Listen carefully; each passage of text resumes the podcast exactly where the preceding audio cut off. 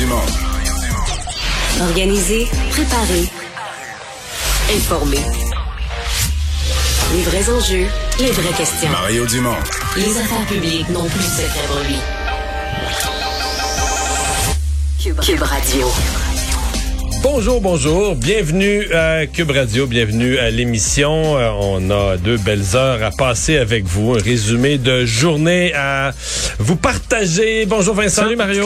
Euh, en commençant évidemment par un certain nombre de, de nouvelles qui viennent encore là, du, du, front de la guerre, malheureusement, de l'Ukraine. Ouais, c'est la septième journée euh, quand même. Et là, il y a eu des bombardements dans plusieurs villes. Un peu moins à Kiev, on va le dire comme ça maintenant, la capitale. C'est davantage dans d'autres villes, un peu partout autour, entre autres Kharkiv, que vraiment, on dit, là, euh, les, les, représentants de la ville ont dit, il n'y a plus un édifice qui n'a pas euh, été endommagé par les bombardements dans les derniers jours. D'ailleurs, à Kharkiv, on a vraiment l'impression que, je voyais le, le train ce matin, on a vraiment l'impression que la population fuit. Même ceux qui avaient dit on reste, là, si t'es pas soldat, tu peux plus rester dans la ville. Les gens fuyaient le train, ils pouvaient pas prendre tous les, les passagers. Euh. Ouais, c'était très très intense. À Mariupol aussi un coin euh, bon portuaire très important stratégiquement. Et euh, la Russie pour la première fois bon a confirmé des décès là, dans ses troupes.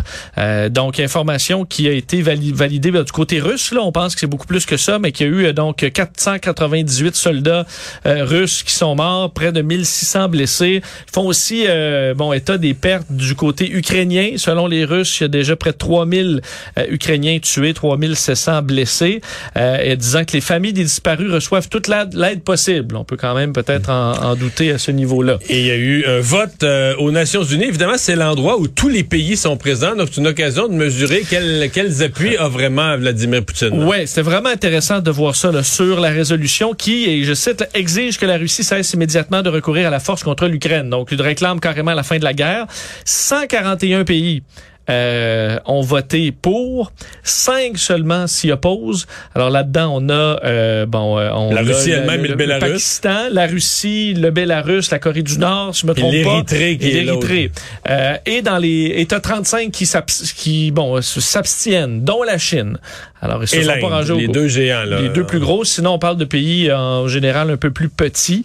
Alors sur les 193, même, même Cuba, Cuba s'est abstenu. Cuba a pas voté avec la Russie à la surprise générale. Mais 141 sur 193, non, on dit quand assez, même que c'est assez, euh, c'est une grande majorité. Assez clair. Et tout de suite, on va rejoindre Julie Marcoux et l'équipe de 100% Nouvelles. 15h30, c'est le moment d'aller retrouver notre collègue Mario Dumont. Salut Mario. Bonjour. 22h30 du côté de l'Ukraine, une septième journée de bombardement qui se termine. Euh, bon, il y a l'Assemblée générale de l'ONU qui condamne l'invasion de l'Ukraine, demande un retrait immédiat des troupes russes. Les pourparlers, c'est symbolique, là, toutefois. Euh, je pense pas que Poutine va, va écouter cette résolution. Euh, demande aussi, euh, j'allais dire, les pourparlers qui vont reprendre demain. Est-ce qu'on peut garder espoir sur une fin imminente du conflit, Mario, selon toi? On n'a pas beaucoup de signaux de ça. Les Nations Unies, c'est quand même Ouais. pas banal. Ça fera pas reculer Poutine, c'est bien évident. Mais Ouais. il doit quand même être un peu secoué par l'absence totale d'appui. Là.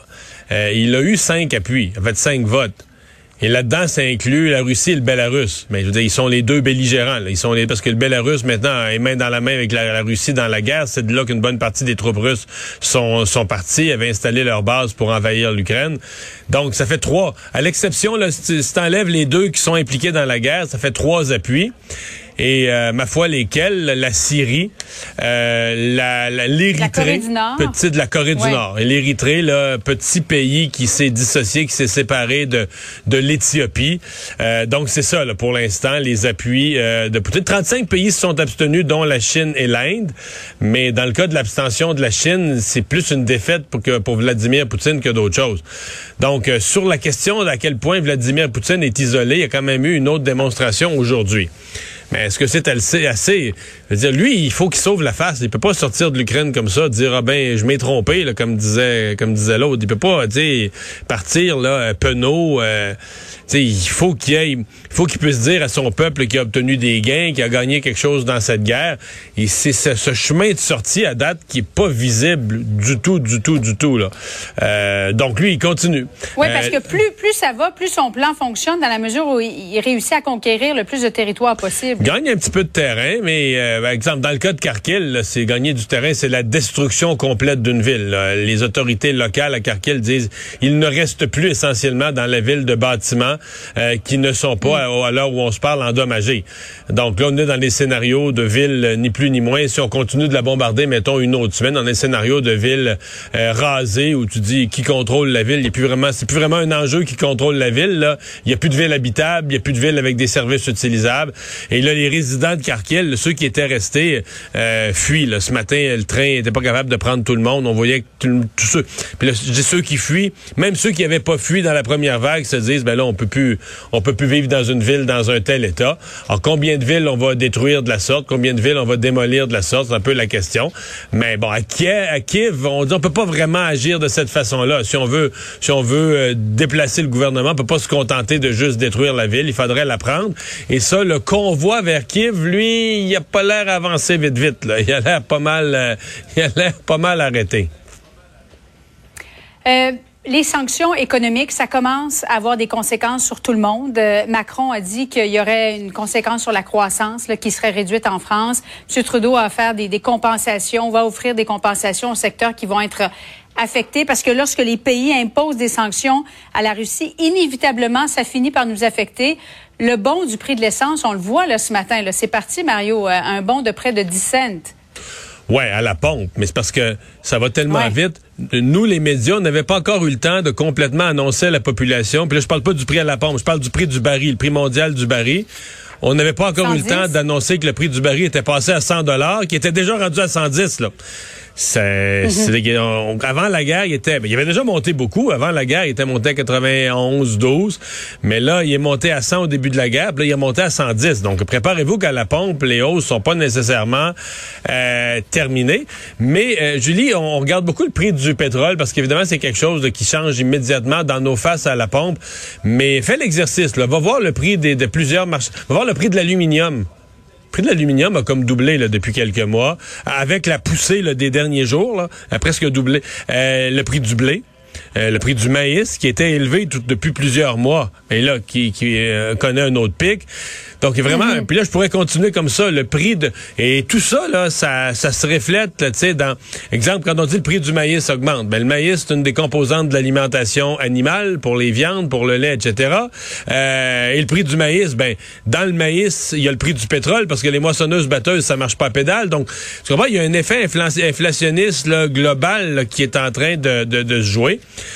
Donc, euh, il y a un prix à payer. Et M. Trudeau, quand M. Trudeau ce matin a commencé à évoquer l'idée, ouais, il faudra peut-être, là, il n'y a pas de programme précis, mais il faudra peut-être Oui. commencer à compenser des entreprises. Je pense qu'il faisait d'une pierre deux coups. Il avertissait des entreprises que, regarde, on pense à vous, là, on voit ce que vous vivez en, pu- en faisant plus affaire en, en Russie. On voit bien que vous perdez des, des revenus, puis que certaines entreprises pourraient être pénalisées plus sévèrement que d'autres, puis on va les compenser. Mais je pense que M. Trudeau préparait aussi l'opinion publique glo- globale à dire, regardez, les premières sanctions, c'est des petites affaires, on touchait les oligarques russes indirectement. Ça n'avait pas vraiment d'impact sur l'économie du pays. Mais plus on serre la vis, plus on veut punir la Russie, et plus on veut des sanctions qui portent, qui font mal. Mais si on n'achète plus certains produits de la Russie, si on les boycotte, le prix mondial va monter et le consommateur va s'en ressentir. En d'autres termes, on va, on va participer nous-mêmes un peu. Ce sera notre contribution à la guerre ou notre contribution à faire reculer la Russie. À l'effort, oui. Parce que pour, à l'effort, exactement, parce que pour punir plus la Russie, ben on va se punir un petit peu nous autres aussi. là. On va payer un certain prix nous autres aussi. Je, pense que c'était pas dans, dans l'es- l'esprit de M. Trudeau, c'était pas involontaire là, de dire, ben, on parle de compensation à nos entreprises, mais c'est une façon polie de dire à la population, il va y avoir un impact économique ici aussi. Euh, Mario, avec cette guerre dont on parle depuis euh, sept jours, là, euh, pratiquement sans arrêt, tous les médias à travers le monde, on a presque oublié qu'on est dans une pandémie. C'est la fin d'une pandémie, on le souhaite. Mais néanmoins, il y a toujours ces mesures sanitaires qui sont maintenues. Et on attend d'une minute à l'autre, ça devrait sortir un communiqué de Québec sur un, un calendrier du retrait graduel du port du masque qui fait que à la fin du mois de mars, là, c'est bientôt, au début du mois d'avril, euh, ce serait permis de retirer le masque à peu près partout, sauf dans les transports en commun. Euh, réaction de ta part? Es-tu étonné de ça? Ben, ça baisse. Là. Les, nombres de cas, les, les nombres de cas Ouais. de COVID continuent à baisser, les hospitalisations continuent à baisser. Donc, l'esprit général, c'est qu'on va accélérer tout ça. Mais sincèrement, euh, tu sais que moi, je suis un fan de Twisted Sisters. Si on peut faire jouer We're Not Gonna Take It, qui est devenu un des un des hymnes des, euh, de la défense des Ukrainiens. Et Dee Snyder, cette Ouais. semaine, on lui a demandé pourquoi, c'est le chanteur de Twisted Sisters que j'aime beaucoup, on lui a demandé pourquoi il permettait, il avait, il interdit d'utiliser We're Not Gonna Take It à ceux qui manifestaient contre le masque, alors qu'il l'a permis pour les Ukrainiens. Et sa réponse, ça a été, parce que ça, c'est un peuple qui se bat courageusement contre un outrage, contre une injustice, alors que le port du masque, là, c'était du niaisage, des enfantillages à propos d'une petite affaire qui est un peu malcommode. Et je vais m'appuyer sur lui pour dire, le port du masque, là, lâchez-moi avec ça. Je veux dire, il y a du monde qui sont en guerre, du monde qui reçoivent des bombes sur la. Euh, quand on a fermé des restaurants, c'était grave. C'était des mesures que je considérais, moi, extrêmes. On dit, OK, il faut que les gens restent chacun chez eux. faut que la COVID arrête de transmettre. J'acceptais que ce soit fait, mais je l'acceptais en reconnaissant, c'est énorme ce qu'on demande comme sacrifice à des restaurateurs. C'est énorme en termes d'impact. Mais quand je vois du monde brailler pour le masque, là, voyons donc, là, des adultes, pis tout ça, encore pour les enfants, mais des adultes qui braillent parce qu'il faut mettre un masque quelques minutes pour entrer à l'épicerie, tout ça. C'est sûr que ceux qui le gardent à longueur de journée au travail, c'est pas drôle, mais les gens font ça. Dans les hôpitaux, là, les gens qui soignent la COVID, ils vont être obligés de le garder, puis ils font un travail plus dur. Fait que je trouve que le masque, c'était un beau braillage, là, un beau braillage de gens qui criaient pour la liberté parce qu'ils savent pas c'est quoi la liberté quand ils combattent en Ukraine. Jean Charest ce soir qui rencontre euh, des, des membres du caucus conservateur, ceux qui veulent bien le rencontrer. Mario, ce serait quoi le, le nombre de personnes qui serait une soirée euh, euh, gagnante pour M. Charest ce soir? C'est une bonne question, hein? C'est la question qu'on se pose. Ben, je, je vais mettre en préambule à cette question-là le fait que ce matin, Oui. au caucus conservateur, puis qui est pas, pas le caucus invitation Jean Charest, le caucus officiel, à la porte, mais les journalistes étaient là, les voilés ce soir à l'événement de M. Charest. Mais sincèrement, on pensait qu'il allait avoir un peu de, des majorettes là à travers qui allaient dire oui, on a hâte, puis tu dis qu'on a hâte à la réunion à soir. Finalement, euh, c'était un intérêt quand même limité. En fait, c'est beaucoup moins que ce à quoi je m'attendais. Donc, est-ce que c'est parce qu'ils sont discrets, puis ils veulent pas mélanger les affaires, puis ils vont être là massivement ce soir, ou est-ce que c'est le signe d'un intérêt vraiment plus faible qu'on pense, d'un intérêt limité, entre autres chez les anglophones de l'Ouest, puis tout ça, d'un intérêt limité pour sa candidature, on va le savoir. À mon avis, là, ils nous ont dit qu'ils avaient grossi la salle, mais ils n'ont pas dit c'était quoi la salle avant, puis c'est quoi la salle après. Ils ont-tu grossi d'une salle de 10 à une salle de 20, ou ils ont grossi d'une salle de 50 à une salle de 100? On le sait pas, mais à mon avis, il faut qu'il y ait quelques dizaines de personnes. Faut que- Parce que là, tu additionnes ce soir des, des appuis acquis. Eux, ils vont être là, c'est certain. Puis minimalement, euh, je sais pas moi, un certain nombre, quelques dizaines de curieux là, qui vont au moins être prêts. Alors, je comprends que ceux qui sont déjà alignés avec Pierre Poilievre n'ont pas d'affaire là, moi, d'être en espionnage, là. mais sinon, euh, au moins d'avoir euh, quelques dizaines de curieux qui vont écouter qu'est-ce que Jean Charest a proposé, lui peut-être lui poser des questions, euh, l'entendre de vive voix. Mais là, ceux qui vont être là, prépare-toi, Julie, là. Ça va être, Oui. hey, c'est tout un séducteur quand il faut, là. Ça va être un beau discours. Un plan, Oui, j'imagine. puis un plan pour le parti, puis un plan pour le Canada. Et d'ailleurs, c'est une de ses forces, là, gérer son caucus. Donc, euh, s'il est bon en général pour garder son caucus heureux, imagine un caucus qu'il doit séduire. euh, attendez-vous à une grosse performance. Euh, on va avoir davantage de nouvelles là-dessus un petit peu plus tard ce soir, sinon demain matin. Et Mario, en terminant, oh, ben, on avait envie de terminer sur une bonne nouvelle. Gabriel Nadeau-Dubois, qui est Ben devenu oui. papa, euh, qui a publié une photo au cours des dernières heures. C'est magnifique de voir ça. Euh, C'est que ça me replonge dans le passé, ça? Ben oui, c'est ça, je m'en allais te demander, Mario. Conseil pro bono euh, d'un ancien élu à un autre élu, Ouais. ce serait quoi? Toi qui es papa de trois quand même? Ouais, mais moi j'ai vécu ça exactement il y a 25 ans, puis un peu comme lui. Je pense que j'étais un petit peu plus jeune que lui, là, une couple d'années plus jeune, mais ça faisait à peu près comme lui, là, trois ans que j'étais élu euh, quand la première de mes filles est née. Donc c'est assez euh, assez semblable comme comme situation, comme parallèle. Hey, mon conseil, c'est profites-en, profites-en. La politique, c'est des hauts et des bas, et un jour ça te lâche et il ne te reste que ça, tes enfants. Et les euh, les premières semaines, les premiers mois, euh, je sais, là, tous les vieux ont dit ça. Tu sais, ah, ça repasse pas. C'est tellement beau les premières semaines, ça repasse pas. Profites-en. Mais c'est du radotage. Mais tu sais, le radotage de vieux, des fois, c'est vrai. Mais c'est vrai que ça passe vite, oui. Oui. Alors, félicitations, Gabrielle Nadeau-Dubois, euh, sa conjointe, évidemment. Euh, bravo et c'est le fun de parler de, de ce type de nouvelles-là. Ça nous met un peu de paix et de joie sur, euh, sur les nouvelles tristes que, que l'on vit depuis, euh, depuis ces, ces, derniers jours. Merci beaucoup, Mario. Bonne fin d'après-midi à toi. Au revoir. Alors Vincent, dans les autres nouvelles qu'on surveille, eh ben le Pentagone là à Ottawa qui vient tout juste de faire le point. À Washington. Hein? Le Pentagone. Qu'est-ce que j'ai dit? À Ottawa. J'ai dit à Ottawa. Ouais. Le Pentagone à Washington, oui. Il vient tout juste de faire le point sur la situation en, en Ukraine. Oui, John Kirby, le, le, le porte-parole du, du Pentagone, qui a bon, donné quelques informations quand même intéressantes. Là. Entre autres... Les États-Unis sont pas dans cette guerre, mais je pense qu'ils sont plus informés que, les, que le, les, Ukrainiens sur ce qui se passe sur le terrain. Oui, ils sont très informés. D'ailleurs, ils ont parlé du, du terrain, disant d'un que les Ukrainiens se battaient de façon brave et créative. Par contre, les Russes avaient encore une, une, puissance de combat significative. Et concernant le fameux convoi, là, euh, la colonne de véhicules militaires qui est arrêtée, euh, qui mesure bon plus de 50 kilomètres, euh, on dit c'est toujours arrêté, c'est pas bougé depuis 24 à 36 heures. Par contre, selon le Pentagone, on dit euh, qu'il y a une partie de ça qui est probablement délibérée pour se regrouper euh, et tenter de préparer une attaque, ouais, préparer forte, une là. attaque plus forte parce que visiblement l'attaque n'a pas fonctionné. Mais là, ce que ça veut dire, les, les, les soldats, là, je probablement pas la réponse, mais je veux dire, ils ont pas de camp, ils ont pas d'hôtel, donc ils dorment, euh, ils dorment euh, dans leur véhicule pour bien. Je des... présume qu'un véhicule de guerre, là, les sièges doivent pas se coucher comme dans un comme dans Ouais, un Ford ou- Explorer, là, tu sais. euh, Non, puis il y a pas de petite chambre comme dans un, Un camion de- 53 de- pieds là. Donc, Euh, ça veut dire quoi? Tu dors assis sur ton siège, tu manges les rations sèches euh, passées date que la Russie t'a fournies au départ. euh, ouais, puis il te faut, il te faut de l'eau, il te faut euh, Les toilettes. euh, Euh, il fait froid aussi quand même la, la nuit. Il fait froid, là, donc je suppose que tu chauffes un peu le véhicule et qu'il faut du carburant. Euh, donc, logistiquement, garder ça en place, même si ce n'est que pendant quelques jours, c'est très compliqué. Puis le niveau, je veux dire, si t'avais un meter là, dans, dans le tableau de base sur la motivation, mettons qu'il y a deux occupants ou quatre occupants dans le camion, là, leur motivation, le, le, le, le meter, ça ne doit pas augmenter à travers les... Tu sais, au Les fil jours, des heures, là, tu tu manges gèles, mal, tu manges faim. mal, tu gèles. Tu as tout à fait raison. On voit peu ce qui se passe là parce que euh, les soldats ne publient rien. On comprend sur leurs réseaux sociaux, les journalistes sont pas autorisés là, mais on peut bien s'imaginer. On voit la, la colonne est au milieu de rien, là, des champs, il y a des arbres, rien là. Il n'y a pas de tente, il n'y a pas d'installation. Je suppose qu'on passe leur livrer un peu de nourriture là, mais ça peut être très difficile.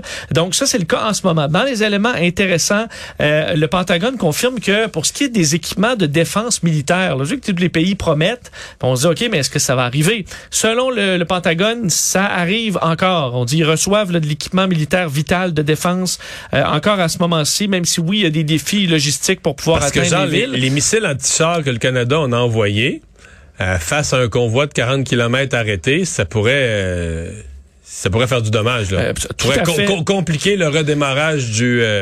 Tout à fait. Euh, du moins le ralentir sérieusement. Euh, le Pentagone dit ça arrive, et pas seulement des États-Unis, de plusieurs pays aussi. Donc euh, c'est ce que eux euh, racontent. Aussi, euh, le- on- concernant le nucléaire, c'est quand même intéressant jusqu'à maintenant la gestion du dossier par les Américains qui veulent vraiment pas entrer dans aucune escalade que ce soit à ce niveau-là.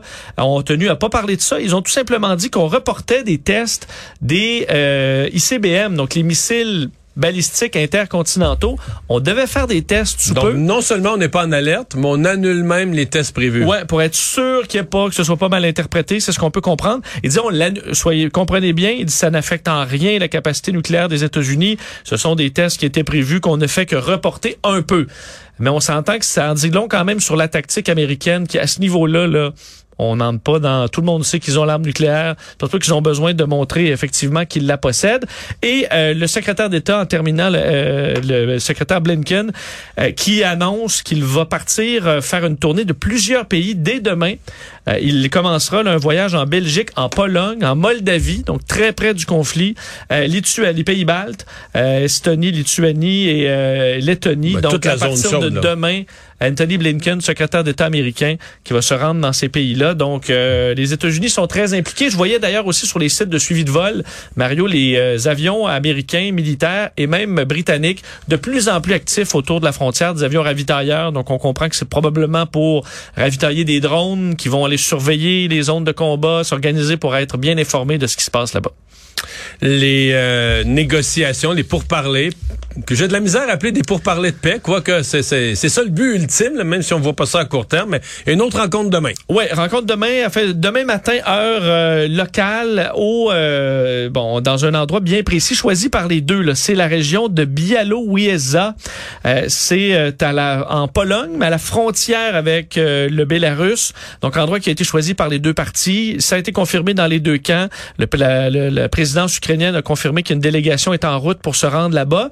Et on veut entre autres discuter d'un possible cessez-le-feu. On est peut-être encore loin de là, mais c'est bien d'avoir quand même ça dans les discussions. Leur première rencontre avait duré cinq heures, ça amenait à rien. Par contre, peut-être là, vu la difficulté des Russes, Imagine-toi si on déclare un cessez-le-feu demain, ce serait une excellente nouvelle. Euh, on n'est peut-être pas là. On verra demain si on progresse au niveau diplomatique. Il y a la Suède et la Finlande là, qui euh, avaient toujours tenu à être très, très, très, très neutres avec la Russie. Ben, la Finlande a une frontière avec la Russie vers le nord. 1300 km Quelque chose du genre. Et donc là, euh, ils s'en sont mêlés un peu plus, vont fournir des armes, etc., devant l'atrocité de l'attaque russe. Et là, il y a quoi? Il y a eu un accrochage?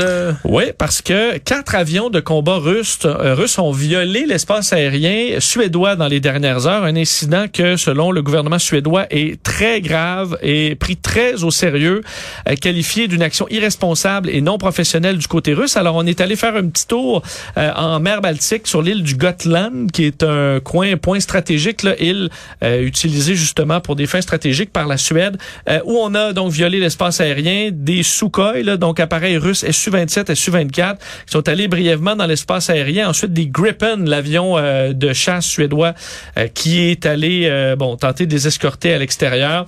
les Suédois disent ça a montré que notre préparation était bonne, on était prêt à, réagir rapidement. Mais on sait que les Russes font souvent ça. Ils l'ont fait souvent dans l'espace aérien canadien aussi, d'arriver sur un article. Exact. Et nos F-18 qui vont dans ce temps-là les escorter. Mais là, dans une on voit une période comme celle-ci. Période tendue, c'est très risqué. On veut surtout pas qu'il arrive un incident international.